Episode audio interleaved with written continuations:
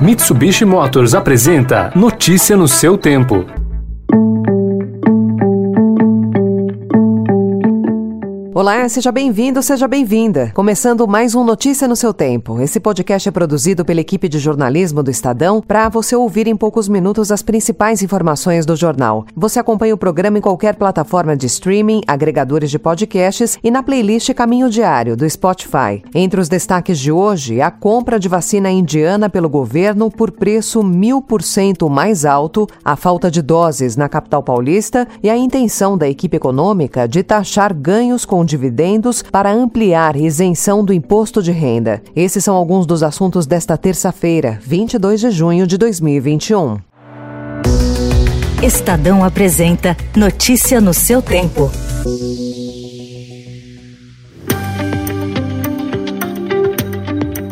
Governo federal negociou a compra da vacina indiana Covaxin por um preço mil por cento mais alto do que era anunciado pela própria fabricante seis meses antes. Um telegrama da Embaixada Brasileira em Nova Delhi, de agosto do ano passado, informava que o imunizante tinha o preço estimado em um dólar e 34 centavos a dose. Em fevereiro desse ano, porém, o Ministério da Saúde pagou 15 dólares por unidade. É a mais cara das seis vacinas compradas até agora. Diferentemente das aquisições de outros imunizantes que foram feitas com os fabricantes, a compra da Covaxin foi intermediada pela Precisa Medicamentos. Essa empresa é alvo da CPI da Covid e já foi alvo também do Ministério Público Federal sob acusação de fraude na venda de testes para Covid. A Precisa disse que o preço é estabelecido pelo fabricante.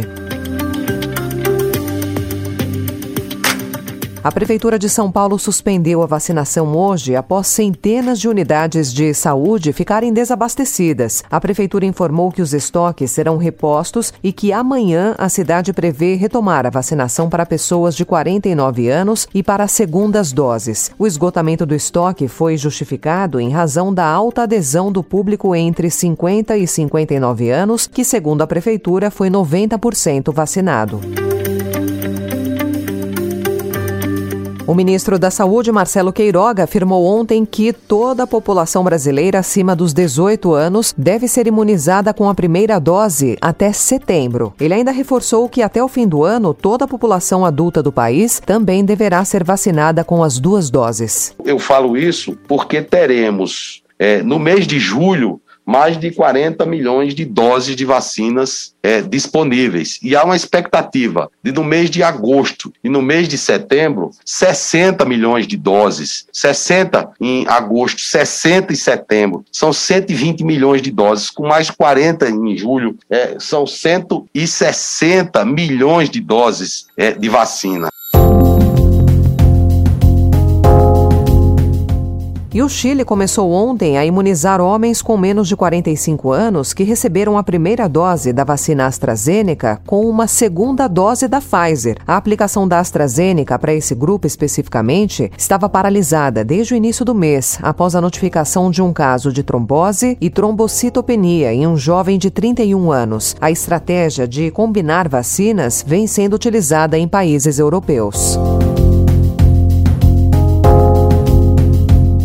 A Casa Branca anunciou ontem o envio de mais 14 milhões de doses de vacinas para a Covid-19 para o Brasil e outros países da América Latina. Novamente, o Brasil receberá as vacinas através do consórcio internacional COVAX Facility. As vacinas doadas são provenientes dos laboratórios Johnson Johnson, Moderna e Pfizer.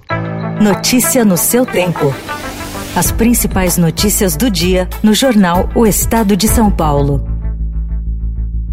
e em 20 segundos. Mas é eu sou alvo, eu sou alvo, deixa eu falar. Hoje o senhor deixa, deixa, deixa, deixa, deixa eu falar. Pressionado por pandemia e manifestações, Bolsonaro xinga novamente a imprensa. E você confere também as informações de economia desta terça-feira. É de viajar de carro que você gosta? Então você não pode perder o novo episódio do Momento MIT, a série especial da Mitsubishi no podcast Notícia no seu tempo. Corra até sua plataforma de podcast preferida e ouça o bate-papo sobre estilo de vida na estrada.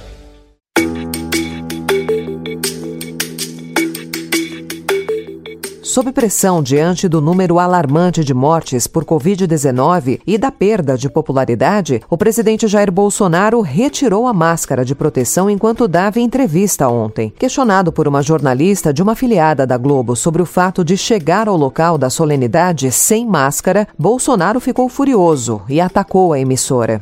Essa Globo é uma merda de imprensa. Vocês são uma porcaria de imprensa. Vocês são uns caras, cala a boca, vocês são canalha. Vocês são fazem jornalismo, jornalismo canalha, vocês fazem. Canalha, que não ajuda em nada. Vocês não prestam. O vice-presidente da CPI da Covid, o senador Randolph Rodrigues, disse ontem que a comissão parlamentar de inquérito vai prender Jair Bolsonaro. A afirmação foi feita durante um bate-boca com um apoiador do presidente em Macapá. Matou gente. Você não matou ninguém, rapaz. Para meio milhão de brasileiros não matou, não matou. Matou meio milhão de brasileiros. Você ajudou a matar porque é você é um assassino. Pela primeira vez, a Justiça condenou um agente por crime na ditadura. O delegado Carlos Alberto Augusto terá de cumprir dois anos e onze meses de prisão em regime semiaberto pelo sequestro do ex-fuzileiro naval Edgar Aquino Duarte em 1973. Economia agora. O ministro Paulo Guedes decidiu propor a volta da tributação do imposto de renda na distribuição de lucro e dividendos com uma alíquota de 20%. Isenta da cobrança do imposto desde 1996, essa distribuição representa a forma como as empresas remuneram seus acionistas em contrapartida ao capital investido. A arrecadação vai financiar um aumento em torno de 26% da faixa de isenção do imposto de renda da pessoa física. Está encerrada a votação. Sim, 258, não 136. E a um dia do vencimento, deputados aprovaram o texto base da medida provisória que libera a privatização da Eletrobras. Sete emendas do Senado foram rejeitadas. Destaques ainda seriam votados. Com o aval do Congresso, o governo poderá dar prosseguimento aos preparativos para emitir novas ações da empresa no primeiro trimestre de 2022 e reduzir sua fatia na companhia de cerca de 60% para 45%. Notícia no seu tempo.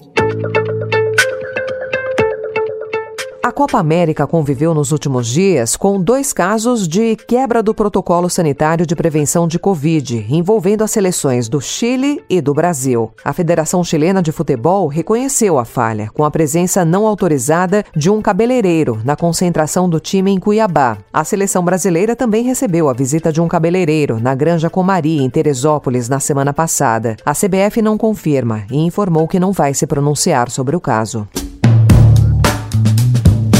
Encerrando Notícia no seu tempo, com apresentação e roteiro de Alessandra Romano, produção e finalização de Mônica Herculano, o editor de núcleo de áudio é Emanuel Bonfim. E amanhã, a partir das 5 horas da manhã, você confere mais um resumo das notícias do Estadão, para começar o dia bem informado. Obrigada pela sua companhia.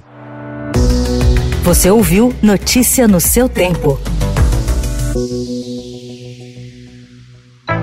Notícia no seu tempo. Oferecimento Mitsubishi Motors.